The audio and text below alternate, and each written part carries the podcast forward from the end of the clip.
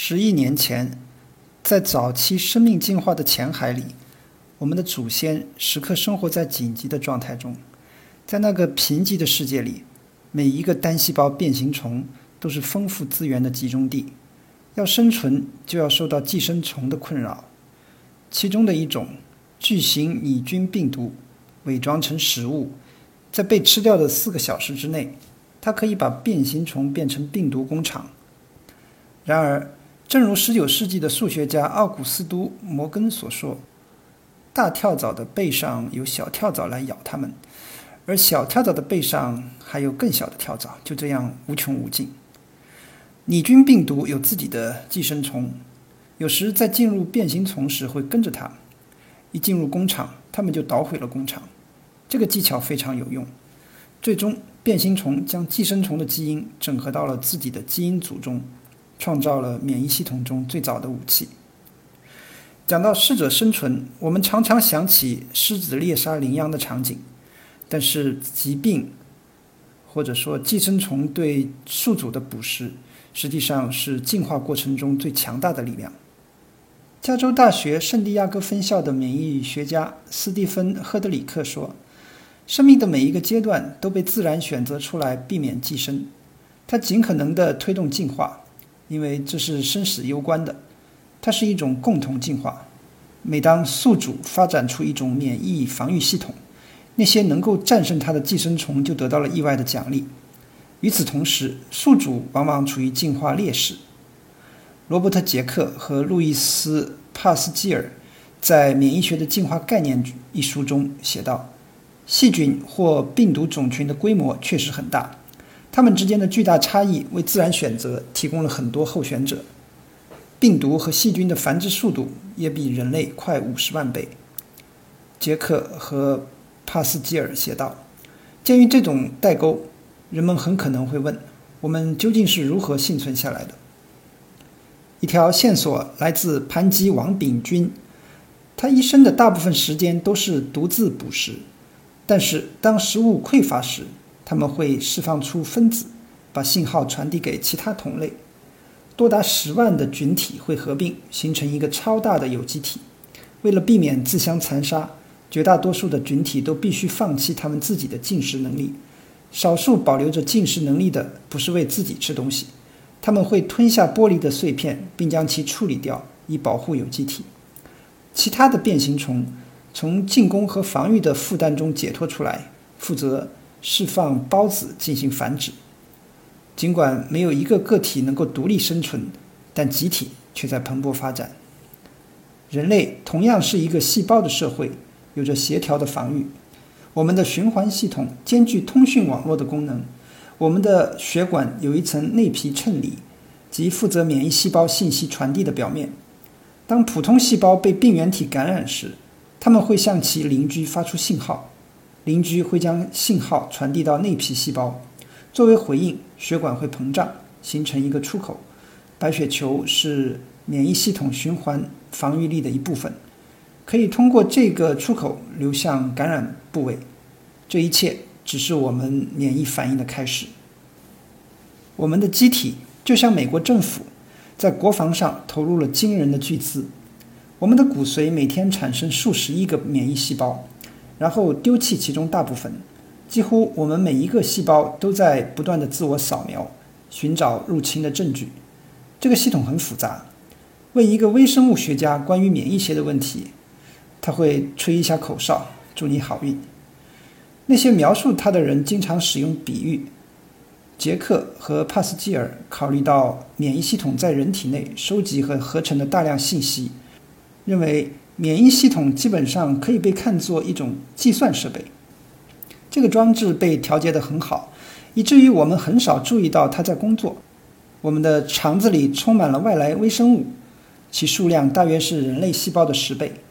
但是好的微生物被顺利地从坏的当中挑选出来。每天我们都有一些细胞会长成癌细胞，但是免疫系统会在它们变得危险之前把它们赶走。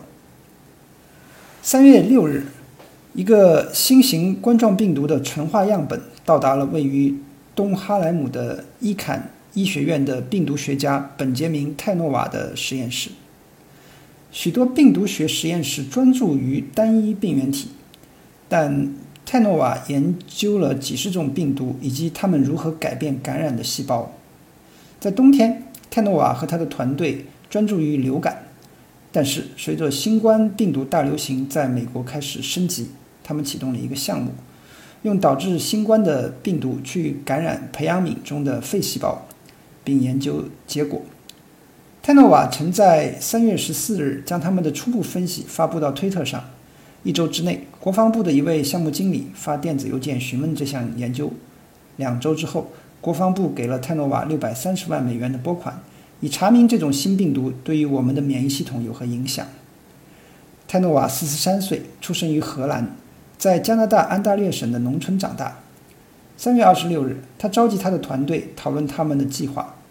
他们打算用六种病毒，包括非典型性肺炎病毒、中东呼吸综合症病毒和新型冠状病毒，在宿主体内诱发感染。首先是以培养皿中的细胞作为宿主，然后逐渐用雪貂作为宿主。他们会研究这些结果，以了解新冠病毒的独特之处。目标是在三周之内取得结果。感染实验在生物安全防护三级实验室内进行，简称 P3 实验室。这是一系列嵌套的房间，每个内层的房间气压都低于外围的房间，空气通过装有精密过滤器的排风管，并向上流动。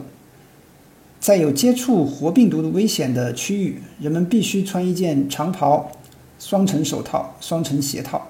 一个呼吸器面罩、一个全面罩和一顶头罩。实验人员的手臂伸到一个通风处理工作，这时还要穿上一副一次性袖套。实验结束后，要对身上穿的所有保护用品消毒，然后把它扔进高压灭菌釜里煮二十分钟。要回到安全区域，在跨过红线之前必须脱下鞋套。在三月底的纽约。这些预防措施显得有点荒谬，在一个每天诊断出大约三千个新冠病例的城市里，你更加可能在你的社区里接触到高致病性的病毒。一位刚刚从一个新冠轻症中康复的，名叫黛西·霍格兰德的博士生准备了样本进行分析。他用摇瓶机和装有沙子和陶瓷颗粒的试管，将感染组和对照组的血貂肺细胞悬浮液。处理成均质液体，然后在产生一万五千倍重力加速度的离心机中分离溶液，这是一项艰苦的工作。然后他小心地用移液管把最上面的一层粉红色的液体转移到另一个试管里，然后再次离心，直到得到一个纯化的 RNA 样本。他将这个样本交给他的同事进行测序。DNA 测序在两千年早些时候。定义了分子生物学，而 RNA 的测序在今天定义了分子生物学。如果你把一个细胞想象成一种计算机，那么你的 DNA 包含了它可能运行的所有软件，从皮肤到大脑，你身体中的每一个细胞都拥有完全相同的 DNA。这是一个令人有些吃惊的事实。这些细胞在外观和功能上都不同。因为在每一个细胞中有一种分子转入了一些 DNA 片段，成为单链 RNA 分子。这些 RNA 片段反过来被用作蛋白质的蓝图。蛋白质是完成细胞大部分工作的分子。假如 DNA 是你手机的屏幕，那么转入就好比敲击一个图标。通过对一组细胞中的 RNA 分子进行取样，研究人员可以看到这些细胞当时正在运行哪些程序。通过在细胞感染病毒后取样，他们可以看到病毒是怎样替代细胞自身的软件的。泰诺瓦的团队很快发现，新冠病毒特别擅长破坏细胞编程。一般的病毒在其感染的细胞中只替换了不到百分之一的软件。泰诺瓦说：“对于新冠病毒，感染细胞中大约百分之六十的 RNA 来自病毒，这是我见过的最高值，可以和脊髓灰质炎相提并论。”除此之外，病毒会更改细胞关于感染的警报系统。通常，作为所谓先天免疫反应的一部分，细胞会发出两种信号：一种信号是由一种叫做干扰素的分子传播到邻近的细胞，让它们建立防御系统来减缓病毒的传播。另一种信号有一种叫做细胞因子的分子传递给循环系统的上皮层。被第二种信号召唤的白细胞不仅吞噬入侵者和被感染的细胞，它们还收集了被拆解的病毒蛋白质分子片段，在免疫系统的其他地方用这些片段来制造针对这种病毒的抗体，作为复杂的适应性反应的一部分。这种反应可能需要六到七天才能完成。通常，成功的病毒会关闭这两个信号程序。新冠病毒则不同。它只抑制干扰素反应，但对细胞因子不起作用。它逃避了局部防御，但允许被它感染的细胞发出求援信号。接到信号的白细胞是强大的武器，它们的出现带来了各种炎症，破坏周身的细胞，用细胞残骸堵塞各种通道。本来他们是有针对性的使用在入侵者所在的小范围里。但是新冠病毒一来，他们就变成了广泛的部署、地毯式的轰炸，而不是外科手术式的打击。这种情况下，严重的炎症使得肺部膨胀，碎片像雾一样充满了肺部。五月下旬，泰诺瓦的研究小组在双周刊《细胞》杂志上发表了研究结果。在他们的文章中，他们认为正是这种不平衡的免疫反应。使得严重的新冠病例出现了自免疫系统的紊乱，它有时会导致血凝块、儿童身体上出现奇怪的肿胀，以及全身多发炎症的细胞因子风暴。当病毒不受控制的在体内传播时，会造成破坏性的免疫反应。在疫情期间，携带新冠病毒的人面临着与其国家相同的挑战。如果他们不能够及早的控制小的感染部位，采取有针对性的应对措施将其根除，那么他们最终会采取大规模的干预措施，以至于休克并造成自身的损害。在某种意义上，人体有几种免疫系统，在健康方面，它们相互协调，保持平衡。但是，一台有这么多运动部件的机器，不可避免的非常脆弱。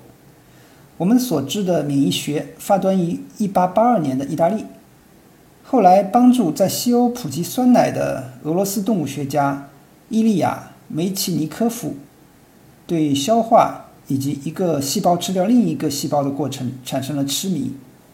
一次，他的家人去了马戏团，但他一直待在家里，通过显微镜观察透明的海星幼虫的活体细胞中的生命现象。突然，他想到，类似的细胞也可以用来防御入侵生物。他为这个想法感到激动。如果这个假设是真的，一块异物进入海星幼虫体内之后，很快就会被活体细胞包围。梅奇尼科夫立即进行了实验，他用花园里玫瑰的一根刺扎进去，果然，他看到异物的周围有很多细胞聚集。当时，包括路易斯·巴斯德在内的著名生物学家并不认为宿主能主动防御病原体。对于人们往往不会两次得同一种病。他们的解释是因为我们习惯了它们，就像酗酒者习惯了酒一样，或者是因为我们体内一些未知数量的疾病在发展的过程中被耗尽了。自1730年以来，免疫学的发展一直停滞不前。当时，神职人员托马斯·夫勒推测，每个人出生时都源于各种不同类型的砒珠，它产生我们。可能有的所有传染性毒热。根据这一理论，感染疾病类似于一种受孕，每个卵子只能受精一次。梅奇尼科夫在显微镜下用染料来区分细胞，帮助显示人体积极的自我防卫的过程。那种细胞对入侵者的反应过程被他称为吞噬或者细胞吞噬，一种通常首先会聚集到。感染部位的细胞吞噬者被称为中性粒细胞，因为它只能被 pH 值中性的染料染色。随后被称为巨噬细胞的大细胞将入侵者和中性粒细胞吸收到它们的变形原生质中。梅奇尼科夫发现，人体全身的组织中都有中性粒细胞和巨噬细胞，他们是一支常备军。梅奇尼科夫发现了所谓的细胞免疫。与此同时，其他研究人员似乎正朝着完全不同的方向取得进展。在柏林工作的两位生物学家埃米尔·冯·贝林和北里柴三郎，给豚鼠、山羊和马注射了白喉和破伤风毒素。他们发现，从受害者的血液中可以提取抗毒素，能够给其他动物带来保护性的免疫。一九零一年，冯贝林因为这项研究获得了第一个诺贝尔医学奖。现在还不清楚这些抗毒素。后来被称为抗体，到底是由什么组成的？尽管如此，冯贝林和北里还是发现了所谓的体液免疫，与细胞吞噬其他细胞无关。后来出现了两个阵营：与梅奇尼科夫结盟的支持细胞免疫的人，和与冯贝林结盟的支持体液免疫的人。关于免疫力来源的纷争涉及了政治、文化和科学。梅奇尼科夫当时在巴黎的巴斯德研究所工作，他的追随者大多是法国人，他们认为细胞吞噬是免疫的基础。冯贝林的支持者主要关注抗体，他们是德国人。1897年，一位名叫保罗·埃利希的生物化学家发表了一篇解释抗体如何工作的理论，使支持体液免疫的人赢得了主流。在他的论文中，埃利希把一种毒素化成一个变形杆菌一样的小凸起，每个小凸起的形状都不一样。抗体就像小蝌蚪，它们的嘴有时正好吻合在小凸起上。埃利希认为，正是这些形状上的变异，使得抗体系统能够适应新的病原体，并削弱它们。免疫这一令人难以琢磨的概念，这是第一次让人有了直观的印象。阿瑟·希尔弗斯坦在《免疫学史》中写道。在很大程度上得益于艾利希发表的图片，抗体成为了几乎所有免疫学家感兴趣的主要对象。尽管艾利希和梅奇尼科夫因为他们对我们理解免疫的贡献而分享了诺贝尔奖，近五十年来，埃利希的叙述掩盖了人们对梅奇尼科夫的细胞吞噬理论的兴趣。随着生物学家逐渐成为提炼、治疗血清的专家。对免疫学的探索变成了去弄清抗体是如何产生的，以及为什么会有这么多种抗体。一个人的抗体库似乎是无限的。生物学家发现，免疫系统可以迅速地产生抗体，以适应自然界中从未见过的合成化学物质。在二十世纪上半叶，流行的理论是以入侵的抗原作为模板，相应的抗体围绕着它被塑造出来。直到一九五五年。科学家们才发现了一个更加奇怪的事实：他们发现，产生抗体的细胞又叫做鼻细胞，每种细胞只能产生一种抗体，它的结构是随机的，几乎每一个鼻细胞都被丢弃了。然而，如果一个鼻细胞产生的抗体恰好与抗原的某个部分相匹配，那么这个鼻细胞不仅能够存活，而且能自我克隆。这个克隆包含了许多突变。这为更好的匹配提供了可能。经过了几代演进之后，一个最合适的抗体通过一个不停发生在我们淋巴结和脾脏中的微小进化过程被构建出来。这张照片生动地将免疫等同于抗体的公式铭刻在人们对生物学的想象之中。然而，还是有一些只有细胞学家才能够解决的问题。在第二次世界大战期间，用供体皮肤移植。治疗严重烧伤变得更加普遍，但供体皮肤经常受到人体的排斥。当科学家检查被排斥的移植物的部位时，他们没有发现抗体，相反，他们看到了一群以前未知的免疫细胞。后来研究发现，这些攻击细胞来自于横跨食道的胸腺，一个小小的海绵状的器官，当时被认为是一个退化了的器官残余。这些细胞被命名为 T 细胞，它们具有难以置信的破坏性，但却有一定的选择性。它们知道区别自己人和外人，保护与自我毁灭之间的平衡一直是免疫学的一个主题。从爱丽西时代起，过敏就被视为一种错误的免疫反应。在二十世纪四十年代，科学家们了解到身体的某些珍贵部位。比如眼睛、生殖器官、大脑，实际上与免疫系统的大部分隔离开来。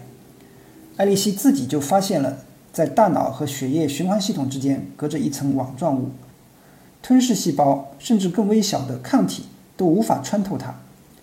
那么，人体如何区分外来组织和内部组织的问题，就集中在皮肤移植和 T 细胞上。早些时候，研究人员在老鼠身上发现了影响器官移植成功的基因，他们把这组基因称为主要的组织相容性复合体 （MHC）。在六十年代，发现了人类身上的 MHC。这些基因用来复制出区分自身组织和非自身组织的系统。构建在我们细胞内的蛋白质片段，被装载到微小的分子载体上。这些载体将它们运送到细胞的表面，供 T 细胞检查。同时，T 细胞在胸腺中不断地接受作为检查员的训练，让他们去看各种蛋白质的碎片，包括来自自身组织的碎片。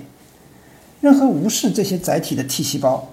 或者对自身的碎片进行攻击的 T 细胞都会被销毁，剩下来的有能力的检查员于是被放出去寻找外来的入侵者。他们寻找在载体中出现不熟悉的蛋白质部件的细胞，并杀死它们。皮肤移植时的排异反应以及早期癌症组织的消除都是基于这样的原理。B 细胞和 T 细胞同时允许人们免疫系统以我们细胞复制的速度。去自我更新，但是它们的强大威力也会带来风险。免疫系统这个武器并不总是精确，全球人口的百分之十到百分之四十有受到过敏反应的困扰，多达百分之四的人患有自身免疫性衰竭。到了八十年代末，支持细胞免疫还是体液免疫已经没有意义了，两者都是对的，都是免疫系统的不同方面。这取决于在何时何地观察。吞噬细胞在感染时常常出现，血液中的抗体则可能需要过几天时间才能出现。它们在人体细胞外追赶入侵者，而 T 细胞则利用 MHC 检查这些细胞，摧毁那些被病毒感染或被癌症破坏的细胞。尽管如此，还是有一些未解之谜，比如，除非添加了额外的刺激物，通常是无害的化学物质或细菌。否则，含有抗原的疫苗是不会起作用的。为什么抗原不足以启动抗体的产生？答案不得而知。一种假设是，除非先天免疫系统先发出警报，否则这个过程就无法开始。没有行进的命令，常备军就保持待命。先天免疫系统必须要预测它的敌人。鉴于敌人种类繁多，这似乎是一项不可能完成的任务。直到1997年。人们才开始明白这种预测是如何实现的。科学家发现了一种影响果蝇发育的基因，称为托尔基因。果蝇的免疫反应中也有同样的基因。后来发现，在人类白血球中也存在这种基因的一个版本。通过对人类细胞的实验，他们发现编码托尔样受体的基因可以识别一种特殊的分子基序。这种基因序列是细菌膜的组成部分。就好像进化过程已经注意到，虽然许多细胞用橡木或者砖头建造房屋，但是很多危险的细菌似乎总是使用松木。那么为什么不做一个松木探测器呢？免疫学家很快发现了第二个托尔样受体，然后是第三个，他们开始给它们命名，比如 TLR4 或 TLR5。全新的模式识别受体家族被发现，每一个受体的设计都很巧妙。都能够识别出某种微生物或病毒的特征，比如病毒 RNA 中的扭结，或者微生物细胞壁上的锯齿状缺口。最后，整个免疫系统的图像清晰起来，一切都是相互联系的。先天免疫启动免疫反应，感染部位的细胞利用它们的受体来识别和对抗入侵者，并释放干扰素和细胞因子来发出警报。各种类型的白细胞产生反应，通过血液被引导到感染部位，它们识别并吃掉外来细胞，将消化后的部分通过淋巴结返回胸腺和骨髓作为军事情报。在接下来的日子里，抗体和杀伤性 T 细胞作为适应性免疫的武器被专门制造出来。每样东西都扮演着双重或三重角色。例如，抗体不只是附着在入侵者上，阻止他们进入细胞，他们还会给他们贴上标签，这样白细胞就更容易找到并吃掉它们。先天的和适应性的免疫均被相互呼应，增强了彼此的破坏能力。在这里，赫德里克再次发出了谨慎的声音。他写道：“这样的机制应该让任何系统分析师感到担忧。一种潜在的。”由正反馈控制的致命的机制会导致失控的风险。三月下旬，一名荷兰的三十二岁的男子被诊断为新冠，经过重症监护室的护理得到了康复。他二十九岁的弟弟大约在同一时间生病，去世了。他的父母也有中度的症状。当科学家们得知第二对。二十一岁和二十三岁的来自非洲的年轻兄弟也有严重的新冠病例时，他们试图研究这四名男子，通过对这些男性及其父母的基因组进行测序。研究人员希望找到一种异常现象，可以解释为什么一些年轻人，特别是男性，会有如此糟糕的结果。荷兰研究小组发现了一些与泰诺瓦的理论相呼应的东西。及新冠病毒如何修改细胞报警系统。这四个人都有一种无效的 TLR7 变体。TLR7 是一种识别病毒 RNA 的托尔样受体。当它起作用时，TLR7 帮助产生干扰素，它告诉附近的细胞增加抗病毒作用。如果没有它，警报就会被静音，感染就会扩散。这种基因异常使病毒的入侵变得非常容易，袭击者就像来到了一所没有上锁的房子。英国有一项临床试验，随机选择了一百零一例新冠住院患者，使用了干扰素贝塔，一种合成的分子。实验发现，那些在感染早期接受干扰素治疗的人，患重病的可能性降低了百分之七十九。研究人员一致认为，使用的时机至关重要。在病毒感染的早期，干扰素的使用可能有助于先天免疫系统控制病毒。不过，如果使用晚了，可能会有害。到那时，适应性免疫系统可能已经失控，可能还需要一种免疫抑制剂，比如类固醇地塞米松。特朗普总统确诊之后就接受了地塞米松的治疗，他还接受了一种含有实验室设计的抗体的药物。这种抗体能够与他的身体自身的适应性反应一起对抗病毒。TLR7 的基因位于 X 染色体上，这可以部分解释为什么男性比女性更容易患严重的新冠肺炎。但 TLR7 缺乏症可能是罕见的，远比严重的新冠在年轻人中的发病率要低。几乎可以肯定，还有其他基因或者环境因素会削弱干扰素的反应。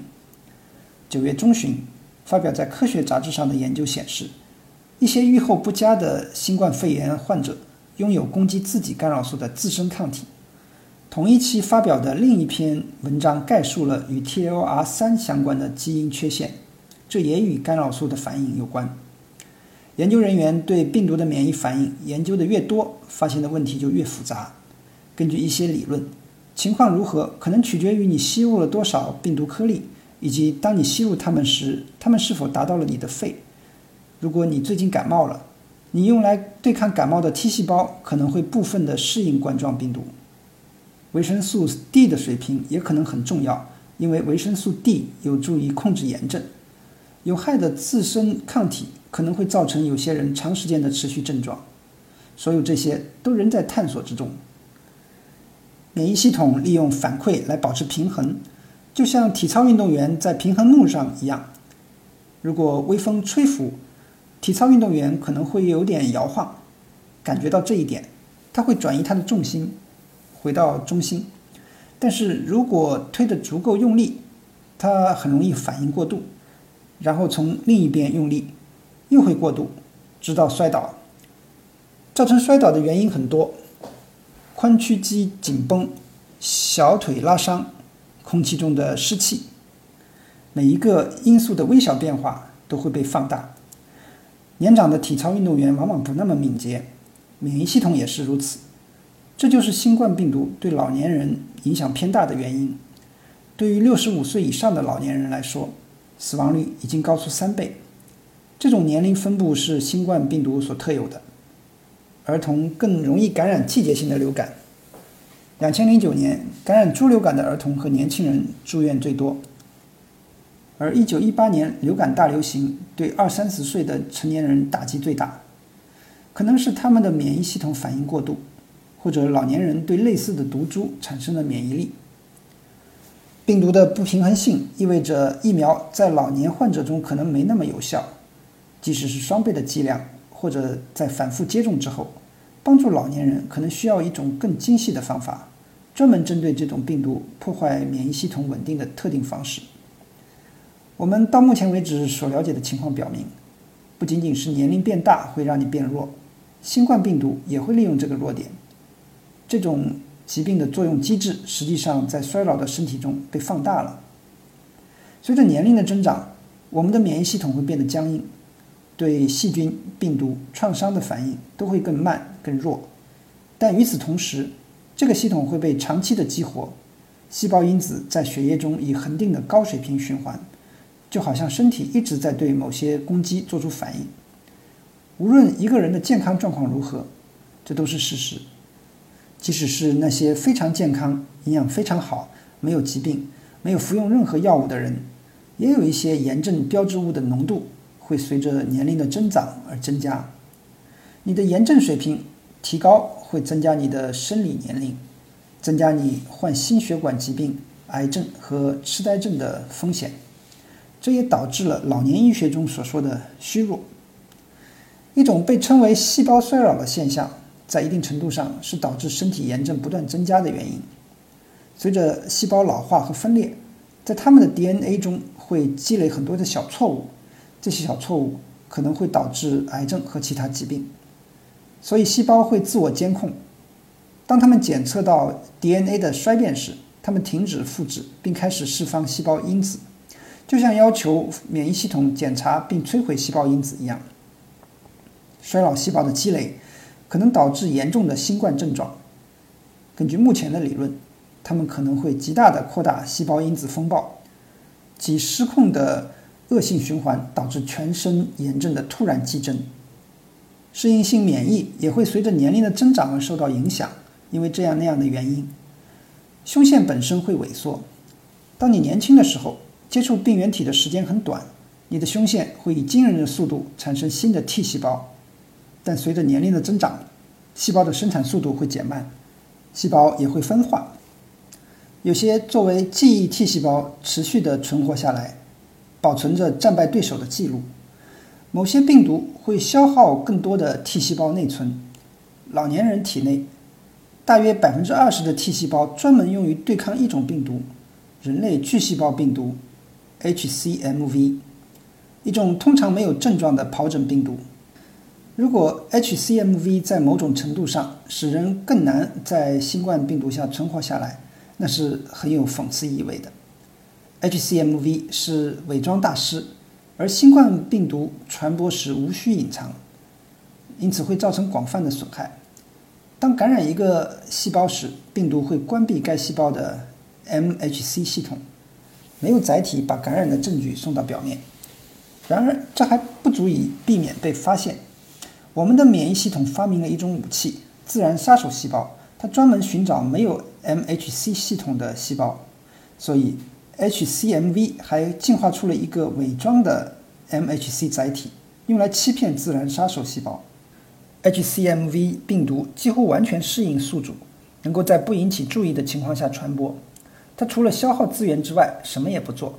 胸腺是他们留下痕迹的地方。科学实践是发现他们的另一种方法。分子生物学家使用的许多工具，包括泰诺瓦团队用来测序 RNA 的酶，以及 CRISPR 基因编辑系统，也许是我们这个时代最重要的科学发现。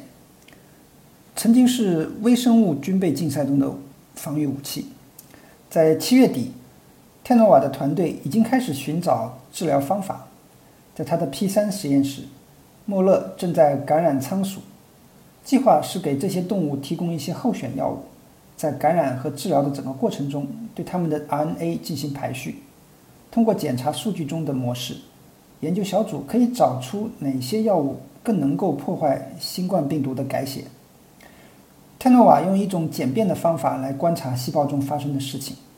它可以把基因分析变成一张类似墨迹的地图，显示出每个细胞激活的基因组部分。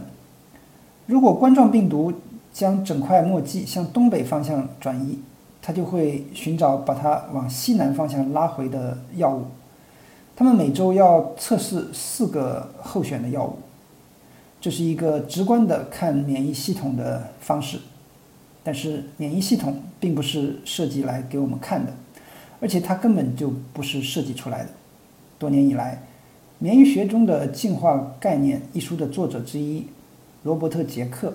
给刚开始攻读博士学位的学生们上有关免疫学的课，那些聪明而热情的学生们总是很费力地去理解免疫系统的反馈回路，他们会惊叹于这些复杂系统不可思议的精密配合。然而，在现实中，免疫系统在面对病原体攻击时，只是在一个紧急情况下到下一个紧急情况之间的摇摆不定，它只是利用周围的一切。他希望在所有可能的情况下尽量多活一段时间，不管他想出了什么疯狂的解决方案，只要它有效，他就会被接受。其结果是一个非常灵活和强大的系统。如果在某处被准确地推动了一下，它就会自行崩溃。